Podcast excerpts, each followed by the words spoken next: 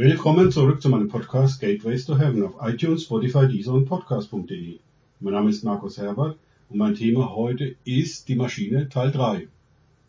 Weiter geht es in diesem Podcast mit dem Teil 3 der Maschine aus dem Buch Hirtenherz von Frank Krause. Den Link zum Buch findet ihr im Text unter dem Podcast. Hier die Vision von Frank. Jesus steht auf, nimmt mich an der Hand und wir verlassen den Raum. Er zieht mich durch endlose Gänge der Maschine, die alle furchtbar trist, eng und dämmerig beleuchtet sind. Überall eiserne Türe und Schotte wie auf einem alten U-Boot. Wie könnte jemand jemals den Weg hier herausfinden, als nur an der Hand Jesu? Es ist wie ein Labyrinth. Schließlich treten wir unvermittelt durch eine letzte Eisentür ins Freie. Unglaublich frische Luft trifft mich wie ein Schlag. Das Licht ist blendend und alles so bunt um mich her. Oh, wie wunderschön ist die Welt außerhalb der Maschine. Ich sehe Menschen unter Bäumen und sie scheinen so normal zu sein. Manche lachen. Der Kontrast zwischen drinnen und draußen ist sowas von krass. Ich atme auf und muss mich erstmal an das Licht und die Farben gewöhnen. Aber am meisten an die Offenheit und Weite. Denn in der Maschine war alles eng und beklemmend. Herr, was willst du mir mit dieser Vision zeigen? frage ich Jesus. Er beginnt es mir zu erklären und sagt, das Haus der Mühsal ist geschieden von der Welt. Seit Jahrhunderten möchte dieses Haus die Welt zu sich einladen.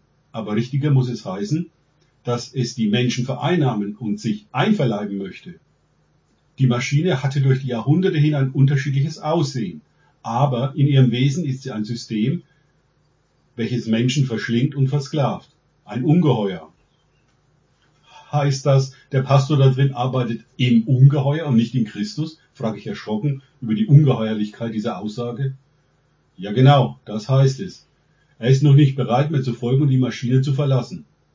All seine Gebete sind um Kraft, die ich ihm geben soll, darin weiterarbeiten zu können.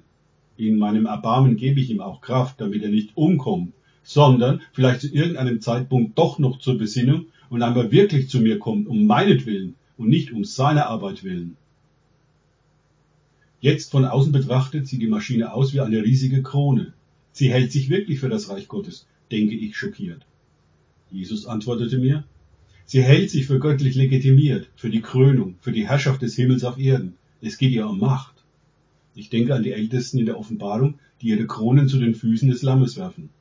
Ich will, dass Jesus die Krone bekommt und er all die Herrschaft und Herrlichkeit hat, bekenne ich laut um mich ausdrücklich von der ungeheuerlichen Anmaßung des Systems dieser Maschine zu distanzieren. Dass die Maschine so aussieht, bedarf unendlicher Mühe und Arbeit und ebenso viel an Selbstbetrug, sagt der Herr. Der Drache tannt die Maschine als Krone. Er ist ein Meister der Lüge. Auf der Krone steht, ich bin Gott. Es ist so krass. Dann befinden wir uns zurück in der Vision der Hirtenschaft. Dann befinden wir uns zurück in der Vision von der Hirtenschaft in der ich diesem Hirten gegenüberstehe. Ich sehe, wie halb durchsichtig die Krone der Maschine über seinem Haupt schwebt und ihm unter ihr Autorität, die Kraft und der Trug der Maschine zufließen.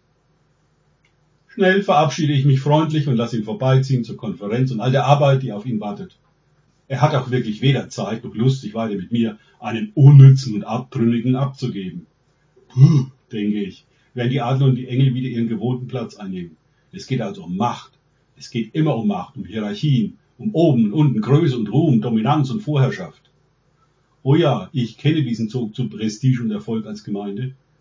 Immer ist die Frage die nach der Zahl der Besucher, nach der Technik, den Räumen und wie professionell die Flyer der Gemeinde sind. Dass Jesus das genauso will, wird vorausgesetzt. Schließlich will er ja Menschen fangen. Und dann nehmen wir ihm die Aufgabe doch gerne ab und werfen die Netze nach den neuesten Marketingmethoden aus, um Menschen zu manipulieren und auf unser Produkt aufmerksam zu machen. Ich entschließe mich neu, Jesus die Aufgabe nicht aus den Händen zu nehmen, sondern ihn, die Menschen selber fangen zu lassen, auf seine Art und Weise, um mich darauf zu beschränken, mich nah an ihm zu halten. Ich erinnere mich, dass die Jünger Jesu wie uns in den Evangelien berichtet wird, die absurdesten Ideen ausbrüten, wie sie Menschen evangelisieren wollten, bis dahin, dass sie Feuer vom Himmel auf sie regnen lassen wollten, die das Evangelium nicht aufnehmen würden. Schließlich wurde Jesus richtig wütend über sie und meinte, wisst ihr nicht, wessen Geistes Kinder ihr seid? In der Kirchengeschichte hat der Klerus das mit dem Feuer dann ausgiebig nachgeholt und zahllose Menschen auf Scheiterhaufen verbrannt und so seine tödliche Macht demonstriert. Natürlich im Namen Gottes.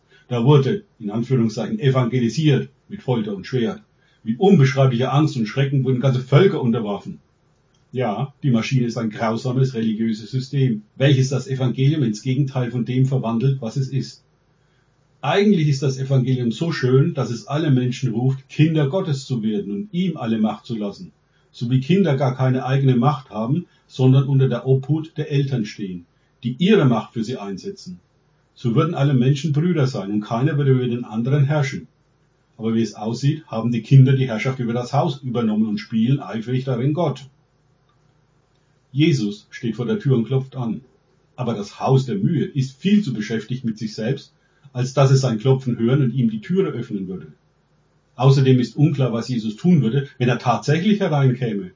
Wer weiß, vielleicht hätte er wie einst im Tempel von Jerusalem die Peitsche in der Hand und würde alles durcheinander bringen. Nein, die fromme Maschinerie läuft durch ihre Mühe ihrer vielen Arbeiter und Sklaven rund.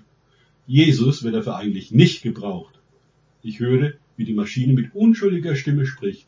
Jesus, der wird ja erst später wiederkommen. Und dann werden wir ihm natürlich die Krone geben. Sicher. Aber heute herrschen wir für ihn.